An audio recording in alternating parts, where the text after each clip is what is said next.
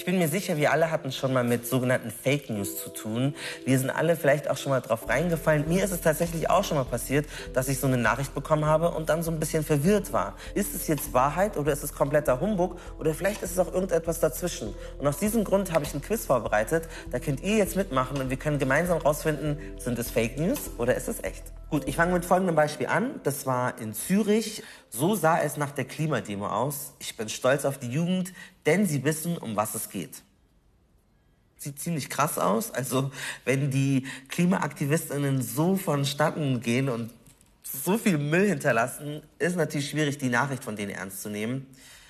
Aber tatsächlich, in diesem Fall haben die Klimaaktivistinnen äh, und Aktivisten sich nicht so viel zu Schulden kommen lassen. Die Agentur, die das Foto geschossen hat, hat eine Richtigstellung publiziert und die Bilder sind nicht von einer Klimademo, sondern von einer Techno-Veranstaltung. Die nächste Schlagzeile. CDU-Abgeordneter fordert Pizzasteuer. Ist das wahr? Ist das falsch? Und zwar hat der CDU-Abgeordnete Gottfried Haschke vor mehreren Jahren, 1994, einer bekannten Boulevardzeitung ein Interview gegeben. Und der Reporter hat ihn dann gefragt, okay, wir haben jetzt ganz viel ausländische Küche, die in Deutschland übernimmt, was können wir denn machen, um einheimische Cuisine zu schützen? Und hat ihm die Frage gestellt, ob man denn nicht fremdländische Küche besteuern sollte er hat zwar diese Sache befürwortet, aber als er dann diese Schlagzeile gelesen hat, dass er eine sogenannte Pizzasteuer fordert, hat er das Ganze wieder dementiert. Seine ganzen Dementi sind aber wieder untergegangen. Unser dritter und letzter Post, den ich euch zeigen möchte, sieht wie folgt aus. Corona-Angstmache geht weiter, die Medien hören nicht auf. Jetzt vergrößert mal das Bild. Das ist eine Puppe, drei Ausrufezeichen. Das Ganze wird über 1600 Mal geteilt, über 100 Kommentare und ist nicht belegbar. Es gibt gar keine Zeitung, kein Medium, was irgendwie mit diesem Bild rausgegangen ist, obwohl der Post suggeriert, dass die Medien mit diesem Bild Angst machen wollen und den Leuten weismachen wollen, dass das ein echter Mensch ist und keine Puppe. Wir werden uns mit einer Person unterhalten, die hat das so richtig aus der Bahn geworfen. Dass sowas möglich ist, war mir zu dem Zeitpunkt einfach nicht bewusst. Außerdem treffen wir gleich Kolleginnen und Kollegen hier beim Bayerischen Rundfunk, die hauptberuflich solche Fake News überprüfen. Und wir wollen die Frage klären, wer steckt eigentlich hinter diesen Fake News? Ich hoffe, Till Eckert von Korrektiv, das ist ein gemeinnütziges Recherchezentrum, kann mir dabei helfen. Warum Fake News uns überhaupt nicht egal sein sollten und warum wir uns damit beschäftigen sollten, ist eine sehr, sehr wichtige Frage. Was uns vielleicht dabei hilft, ist herauszufinden, was sind denn eigentlich Fake News?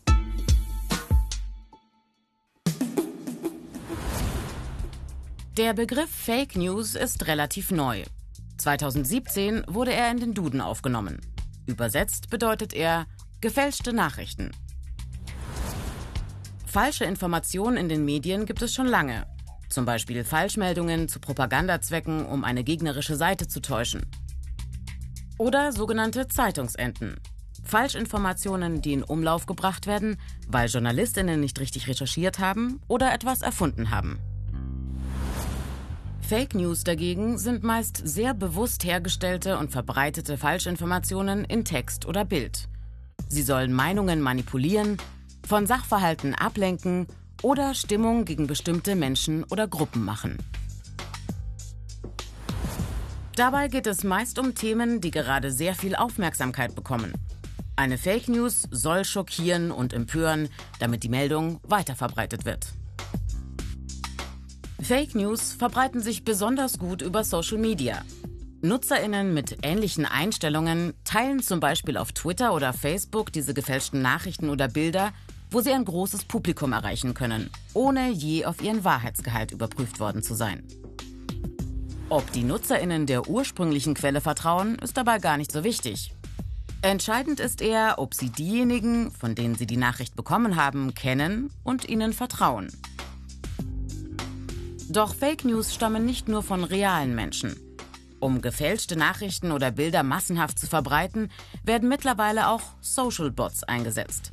Das sind Computerprogramme, die zu bestimmten Themen automatisch und eigenständig Posts und Antworten produzieren.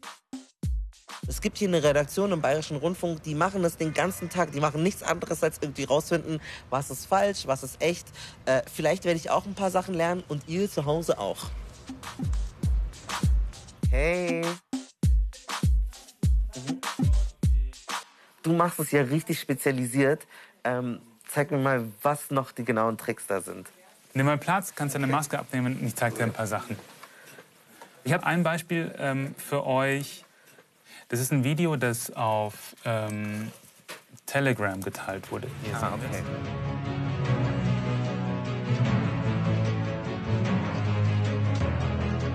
Was siehst du bis hierhin? Also, diese Person heißt Melisa oder Official Melisa und sie liegt im Krankenhaus und man hört eine dramatische Musik. Genau. Sie hat eine Atemmaske auf, sie, wird, sie kriegt so eine. So Infusion oder sowas? Ja, sie hat Infusionen, sieht man, und dass sie so Sauerstoff äh, zusätzlich bekommt. Eigentlich ein mega unverdächtiges Video. Wenn du das auf, in der Story siehst auf Instagram, denkst du dir, ah, okay, ähm, Die hat's erwischt. Und die hat es erwischt. Und, aber an sich so. Tatsächlich sagt sie auch später in dem Video, hey, ich bin hier bei einer Übung. Ähm, ich bin überhaupt nicht krank, sondern es ist quasi so ein ähm, Reservekrankenhaus, heißt es in Berlin. Also quasi ein Notfallkrankenhaus, wenn es viele Covid-19-Fälle gibt. Die haben das so durchgespielt. Genau. Okay. Und das hat sie alles in diesem Video gesagt, aber dieses Video landete in einer Telegram-Gruppe von Verschwörungsideologen, von Kritikern der Corona-Maßnahmen, von Leugnern, ähm, dass es Corona überhaupt gibt. Und die haben gesagt, die, also die da oben, sage ich mal, ähm, bezahlen Schauspielerinnen und Schauspieler, damit sie so tun, als gäbe es Corona. So. Okay, aber das ist hier ein sehr, sage ich jetzt mal, ungeschönt dummer Fake, weil man sieht ja sogar noch den Namen des Instagram-Accounts. Also wenn man hier klug gewesen wäre, hätte man das noch abgeschnitten, weil so kann man ja ganz Genau. schnell rausfinden, wie es in der echten Genau. War. Und das haben auch ganz viele Menschen ganz schnell rausgefunden und sie belästigt, beleidigt. Wie, obwohl die es gesehen haben, dass sie, dass sie Genau. sagt, dass es eine Übung Genau. ist. Ich hätte nicht damit gerechnet, dass mein Video in solch einem Ausmaß verbreitet wird. Mein Video wurde von dieser Zielgruppe komplett zweck- und sinnentfremdet und ist, ist total irreführend. Also, ich finde das krass. Also, vor allem halt, du kannst halt aus, du kannst ja alles aus dem Kontext ziehen. Gibt es da so zusammenfassend so eine Devise? Also für mich persönlich ist ja so, ich möchte, mir schreiben immer Leute, ja, du bist doch der Journalist, du bist doch der Journalist. Stimmt es oder nicht? Ich habe dieses YouTube-Video gesehen letztens um zwei und dann dachte ich mir, krass. Also wie geht man damit um? Ich glaube, wenn es gute Freunde sind oder wenn es Familie ist, lohnt sich diskutieren und es lohnen sich auch Fakten. Also wenn, wenn man, du kannst nachfragen, woher weißt du das, woher weißt du das, hast du das selbst gesehen? Ähm, wenn es jetzt irgendjemand ist, der dir so random zuwirft, hey, das ist doch alles Blödsinn, dann weiß ich nicht, ob du dich auf eine Diskussion einlassen willst. Also wäre quasi so, wenn du nicht mal so eine faktische Ebene hast mit Leuten, also eine faktenbasierte Ebene, dann wird es sehr, sehr schwer, mit jemandem überhaupt zu sprechen. Und eine Sache, die man, glaube ich, auch noch so als so goldene Regel mitnehmen kann, wenn ich was lese, vor allem im Netz auf meinem Handy, und es emotionalisiert mich voll. Ich denke mir so, boah, fuck, oder super, mega krass, ähm, noch nie gehört, noch nie gesehen, dann kann man in der Regel auch ein bisschen skeptisch sein. Ja, finde ich auch ein guter, glaube ich, so eine gute Faustregel. Und ansonsten wendet man sich dann äh, an euch. Ich werde mich gleich mit einer Person unterhalten, die so richtig von Fake News betroffen war. Vorher stellen wir uns aber die Frage, Wirken Fake News überhaupt? In Corona-Zeiten treiben Fake News viele absurde Blüten. Und eine internationale Umfrage von Juli 2020 hat ergeben, dass ziemlich viel davon bei den Menschen hängen bleibt. 26 Prozent, also gut ein Viertel der deutschen Befragten zwischen 18 und 65 Jahren, glauben, das Coronavirus sei in einem chinesischen Labor gezüchtet worden. In den USA sind es sogar 44 Prozent und in Indien 79 Prozent der Befragten. Sieben Prozent der deutschen Befragten sehen einen Zusammenhang zwischen der Verbreitung des Coronavirus und dem Ausbau des 5G-Netzes. In den USA sind es mehr als doppelt so viele, 15 Prozent. Und in Jordanien sogar 30. Was die Umfrage auch zeigt, 68 Prozent aller Befragten nutzen soziale Medien wie WhatsApp, YouTube oder Facebook, um sich über das Coronavirus und die Pandemie zu informieren. Social Media, ein ideales Transportmittel für Fake News. Nachrichten können sich viral verbreiten, also rasend schnell viele Menschen erreichen. Wie ein Virus. Die EU-Kommission spricht von einer Infodemie. In Corona-Zeiten hat sich der Handlungsbedarf verschärft. Denn es geht um Menschenleben, aber auch um die Stabilität von Wirtschaft und Demokratie. Expertinnen fordern mehr Regulierung und Strafen. Online-Plattformen sollen monatlich der EU berichten, was sie gegen Desinformation tun. Doch was passiert eigentlich bei Fake News in den Köpfen? Studien weisen nach, selbst wer anfangs die Quelle für wenig glaubwürdig gehalten hat, vergisst diese Zweifel nach einiger Zeit. Die falsche Aussage aber bleibt hängen. Fachleute nennen das den Sleeper-Effekt. Nachgewiesen ist auch, wir nehmen lieber Nachrichten wahr, die ins eigene Weltbild und zu unserer sozialen Identität passen. Egal, ob die Nachricht nun falsch oder wahr ist. Und wir vertrauen unserem persönlichen Netzwerk, also Freunden, Familienmitgliedern oder auch Promis. In Zeiten von Angst und Verunsicherung wirken Fake News besonders stark. Wirtschaft und Börse sind schon immer beeinflusst durch psychologische Faktoren wie Ängste, Hoffnungen und Hype. Ein guter Nährboden für rufschädigende Falschinformationen. Laut Studien ist jedes vierte Unternehmen betroffen. Besonders im Visier der Handel und größere Unternehmen. Die Folgen? Firmen müssen massiv in Fake News Abwehr investieren. Im schlimmsten Fall beeinflussen Fake News Verkaufszahlen oder sogar Börsenkurse. Ich möchte ehrlich gesagt immer wissen, wer steckt eigentlich hinter diesen Falschmeldungen. Deswegen spreche ich jetzt mit Till Eckert vom Korrektiv. Der weiß vielleicht mehr. Was habt ihr denn irgendwie herausfinden können über die Leute, die ähm, dahinter stecken, die die Urheber und Urheberinnen sind von diesen Posts? Wir hatten mal vor zwei Jahren den Fall, dass wir mal jemanden konfrontiert hatten, der ähm, uns aufgefallen ist, der halt eben immer wieder mit solchen Sharepics eben auf Facebook gefallen ist. Und da hat man dann einen Hintergrundbericht darüber geschrieben. Die Motivation von der Person war da jetzt aber eher so Lust am Chaos oder Lust am, am, am äh, weiß ich nicht, Verwirrung stiften. Das sind die Personen, die sind ja dann im Zweifel auch gar nicht so wirklich interessant. Wirklich interessant wird es ja dann, wenn da Leute ähm, dahinter stecken, die da tatsächlich finanzielle Absichten haben ne? und die halt eben wissen, wenn ich ähm, wenn ich Falschbehauptungen ähm, raushau, beispielsweise auf YouTube, dann kriege ich da eben einen massigen, eine massige Anzahl an Klicks und kann das dann monetarisieren, beispielsweise auch.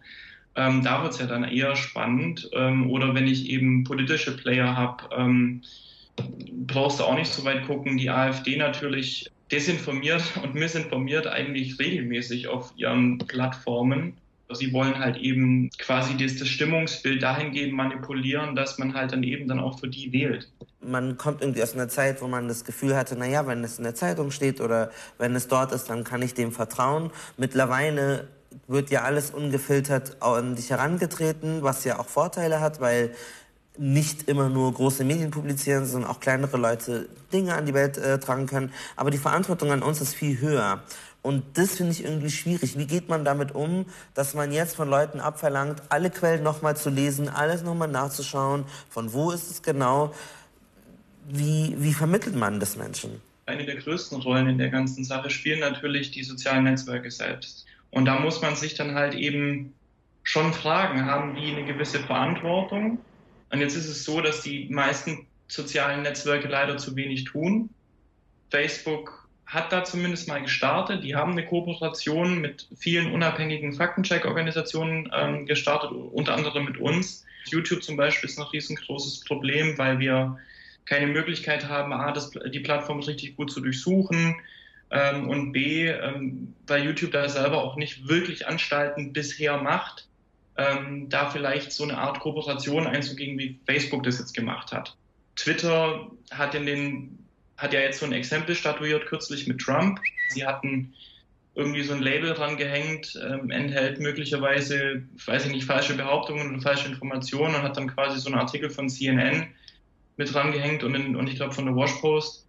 Ähm, aber das ist das, was ich meine. Die haben halt einmal eben so einen Schuss gemacht, ähm, aber jetzt halt auch nichts mehr. Also da, da ist keine Systematik dahinter. Warum ist es so wichtig? Also man kann ja einfach sagen, ist mir auch egal, ist doch wurscht. Warum brennst du da so sehr dafür und warum ist es äh, nicht egal, dass Falschinformationen verbreitet werden? Das aktuellste Beispiel ist die Corona-Pandemie. Ähm, am Anfang haben sich einige Narrative kristallisiert, die wir heute auf der Straße hören. Und das heißt, Falschmeldungen eignen sich hervorragend dazu, politisch zu mobilisieren. Und dazu kommt dann aber auch nochmal eine ganz andere Ebene. Ähm, ich weiß nicht, wie das ähm, bei dir ist, aber ich persönlich in meinem Freundeskreis kriege das schon ziemlich viel mit, dass es da Zerwürfnisse gibt untereinander. Das heißt, die haben auch ein Potenzial zu spalten. Hat ein bisschen so einen Sekteneffekt. So, ich spreche jetzt mit einer Person, die hat das ganz am eigenen Leib irgendwie erlebt. Sie ist übrigens auch meine Kollegin. Sie macht hier bei Respekt Social Media. Aber wenn sie nicht mit mir zusammenarbeitet, dann ist sie Studentin in Österreich und sie wird jetzt erzählen, was es mit dieser Nachricht auf sich hat. Hallo Clara. Hi Malcolm. Also das war tatsächlich noch ganz am Anfang. Da war Corona noch so ein bisschen dubios. Man wusste nicht genau, was kommt da auf uns zu. Aber es war noch nicht so richtig real.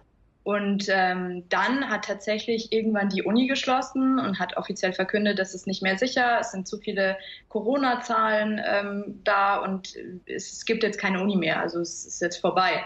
Und wir waren dann am Anfang noch so, okay, ist ja ganz entspannt, dann haben wir jetzt, jetzt, jetzt keine Uni mehr, das ist ja auch kein Problem.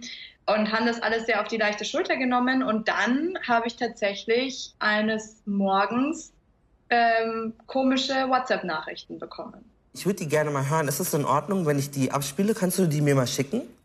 Auf jeden Fall. Äh, morgen Shutdown, 12 Uhr, Pressekonferenz von Basti. Wie gesagt, Shutdown, Notstand ausgerufen, alles dicht. Aber sie wissen noch nicht, ob es mit quasi morgen letzter Tag, Arbeitstag für alle ist oder mit Montag erst kommt, damit man den Leuten Vorlaufzeit kriegt. Das ist die Information, die ich jetzt habe. Vom BVD und vom Justizministerium, jetzt von Peter, eben über die Schwester. Ähm, Shutdown kommt morgen. Ich bin, glaube ich, an dem gleichen Tag noch nach Hause gefahren. Einfach nur, weil ich nicht wusste, wie, wie genau es weitergehen soll. Mein Kopf war so, oh mein Gott, was, was passiert hier? Wollen die wirklich die Grenzen dicht machen? Wollen die uns einsperren? Was, warum ist das auf einmal so real? Ohne die Sprachnotiz wärst du nicht nach Deutschland gefahren. Ich denke nicht. Ja, aber wie kam es denn am Ende bei den, also so einen Lockdown gab es ja schon. Also es ist ja dann schon so gewesen, dass dann die Grenzen zu waren. Ein bisschen was war ja da dran an dieser Nachricht. Dieses Wochenende, also das war dann, da ging es los mit dem Lockdown. Ich glaube, am Montag war Österreich dicht und dementsprechend war da im Endeffekt schon etwas dran, aber wirklich dieses ab Montag darf niemand mehr vor die Haustür, es wird niemand mehr in die Arbeit gehen dürfen, ähm, unbedingt noch mit Lebensmittel eindecken, weil auch die Supermärkte zu sein könnten oder so oder ausverkauft sein könnten. Das war natürlich dann schon, glaube ich, ein bisschen Panikmache und ich bin mir nicht so sicher, es ist einfach super gefährlich, diese Fake News zu bekommen und dann vielleicht auch falsch einzuschätzen und dann falsche äh, Handlungen durchzuführen in Zukunft, wenn jetzt wieder sowas passieren würde, hast du da irgendwas mitgenommen, wie du jetzt mit solchen Sachen umgehen würdest?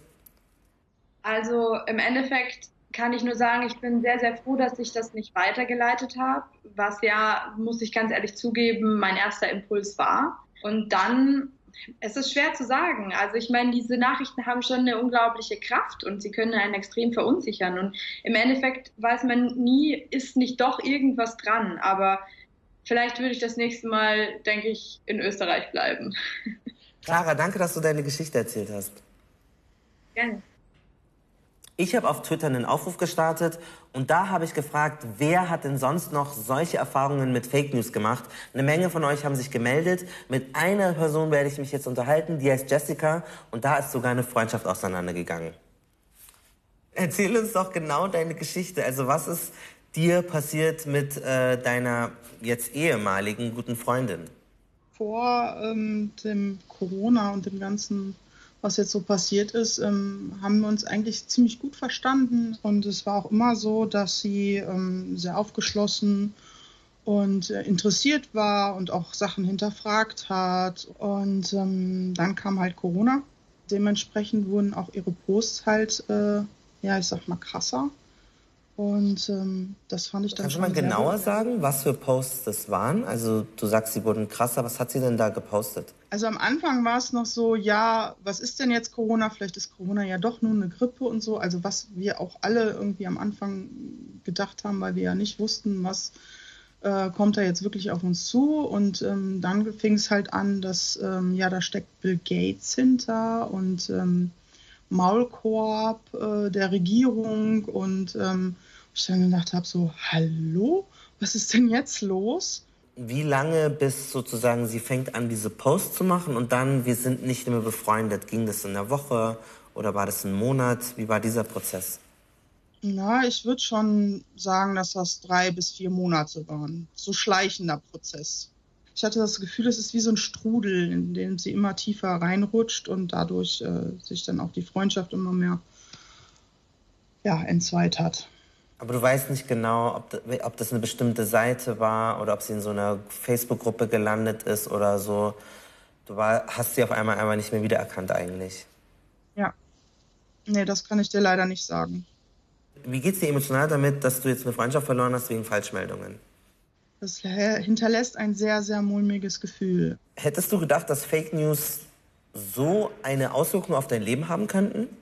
Nein, definitiv nicht. Dass sowas möglich ist, war mir zu dem Zeitpunkt einfach nicht bewusst. Also erstmal sehe ich den Fehler so ein bisschen auch bei mir selbst, weil ich, ähm, als das ja, dass mir das aufgefallen ist, habe ich das noch so als äh, Spaß abgetan, habe einfach gedacht, ja gut, äh, das ist jetzt äh, Satire, beziehungsweise äh, das ist nicht ernst gemeint, das ist, ähm, kann ich mir bei dieser Person einfach nicht vorstellen. Und ähm, als, es, als ich es dann realisiert habe, dass es ihr Leben beeinflusst und auch die Freundschaft beeinflusst, da war es einfach schon zu spät. Also ich finde, ähm, die, die Message ist einfach, Leute, achtet da eher drauf. Äh, kommuniziert vielleicht eher, als ähm, ja, wenn es dann zu spät ist. Danke, danke Jessica, dass du deine Geschichte erzählt hast. Und ähm, ja, äh, richtig, ein richtiger Erkenntnisgewinn auch für mich jetzt. Dankeschön. Ich hätte euch noch wirklich etliche weitere solche Geschichten erzählen können. Auf Twitter habt ihr mir so viele Nachrichten geschrieben. Einer zum Beispiel ist in einer WhatsApp-Gruppe von so einem Sportverein und da gibt's immer mal wieder Leute, die die absurdesten Meldungen da reinschicken, aber er ignoriert es einfach und er traut sich auch nicht mit mir hier darüber zu sprechen, weil er keinen Bock auf Ärger hat. Aber genau der Fall von Jessica zeigt uns eigentlich, dass wir diese Meldungen und Leute, die an sowas glauben und wenn wir sowas sehen, dass wir das Ganze vielleicht noch mal ernster nehmen sollten. Falsche Sprachnachrichten oder irgendwelche ausgedachten Meldungen auf Facebook, das ist alles super easy zu faken. Aber spätestens dann, wenn es Beweismaterial, wenn es Videos gibt, dann können wir wissen, das ist die Wahrheit und das ist eine Lüge. Habe ich auch bisher die ganze Zeit gedacht bis ich vor kurzem im Internet auf dieses Video gestoßen bin. President Trump is a total and complete dipshit. Now, you see, I would never say these things, at least not in a public address, but someone else would. Someone like Jordan Peele. Ich treffe Helene von der News WG. Die haben sich ausführlich mit genau solchen Videos beschäftigt, wie wir es gerade gesehen haben. Denn die haben nämlich selber so einen Test gemacht. Hi, Hey, Hallöchen. wie Machen wir, geht's? machen wir den hier? Ist das so der neue? Okay, hi, komm rein. Mit den Ellbogen. Das ist der Max, der, den vermissen wir heute. Der ist heute leider nicht da. Der ist ausgeflogen. Der ist durchtrainiert. Meine der wunderbare. Photoshop-Montage. Okay, wenn es jetzt so wie beim Max oder grundsätzlich schlecht fo- gefotoshoppt ist, kann man das erkennen. Aber mittlerweile geht es ja auch nicht nur so mit so Sprachnotizen, sondern ja auch so Videos. Ihr habt ja sowas auch gemacht. Ihr habt das ja mal getestet in eurer Recherche für die Ja. News-WG. Zeig mal, was ihr da so gemacht habt. Schauen wir mal, okay. Ich bin mitten im Wahlkampf. Ich, ich habe einen 18-Stunden-Tag. Ich habe was getrunken und dann habe ich das Auto stehen lassen. Das war alles. Mich würde jetzt interessieren, für diese kleine Sequenz, das waren ja nur ein paar Sekunden, wie viel Arbeit steckte da für euch beide drin? Oder Das ganze News-WG-Team. Ja, also nicht so viel Arbeit. Und es war einfach ein kleiner Gag. Wir wollten es einmal ausprobieren. Wir haben uns ein kostenloses Programm einfach runtergeladen. Dann mussten wir uns erst Videos von Max raussuchen. Da gibt es ja zum Glück ein paar, das war kein Problem. Dann haben wir uns noch ein zweites Video rausgesucht, da wo wir Max eben drin haben wollen. Das funktioniert mit künstlicher Intelligenz. Und die wurde dann sozusagen mit diesen Bildinformationen von Max gefüttert und hat selbstständig gelernt, die nachzubauen. Und die war halt irgendwann dann so, ich glaube, wir haben es insgesamt vielleicht so etwas über 30 Stunden rechnen lassen, also lernen lassen. Und irgendwann war sie dann so weit, ähm, dass sie halt selbstständig die Mimik von Max in das Gesicht des Originalvideos rein deepfaken konnte. Welchen Stellenwert nehmen jetzt solche Deepfakes, also solche Videomontagen, sage ich jetzt mal, ein in dieser ganzen Debatte? Also ich glaube, so zumindest was Video angeht, wird das immer perfekter und vielleicht irgendwann wirklich nicht mehr vom Original äh, unterscheidbar sein. Aber es ist schon auch so ein bisschen die Spitze des Eisbergs, sage ich mal, weil es gibt ja nicht nur Deepfakes. Also ein Fake irgendwie herzustellen ist ja schon viel, viel leichter. Es reicht ja irgendwie, einen Satz aus dem Kontext zu reißen, ein Zitat oder auch nur ein Foto aus dem Kontext zu reißen. Dafür brauche ich keinen Deepfake, dafür brauche ich keine aufwendige Technik. Wie geht ihr in der News-WG, also im Arbeitskontext, mit dem Thema Falschmeldungen, Desinformation, Fake News um? Also dadurch, dass es ja so easy ist, alles Mögliche von überall einfach nur rauszublasen äh, ins Netz, ähm, versuchen wir da so bewusst auch ein Gegenpol zu sein. Es dauert einfach, bis Informationen gesichert sind, bis ich zwei, drei, vier Quellen gecheckt habe. Ja, das ist einfach mühsame Arbeit. Ähm, aber die machen wir und es lohnt sich, die zu machen. Ich hatte schon vorher gewusst, dass es wichtig ist, Fake News ernst zu nehmen. Aber gerade jetzt, durch die ganzen Gespräche, die ich geführt habe, wird mir noch mal klar, es ist ein super wichtiges Thema. Eine musste mit ihrer besten Freundin brechen. Eine andere Person hat eine Entscheidung getroffen, die total bescheuert gewesen ist, nur aufgrund von so einer Falschmeldung.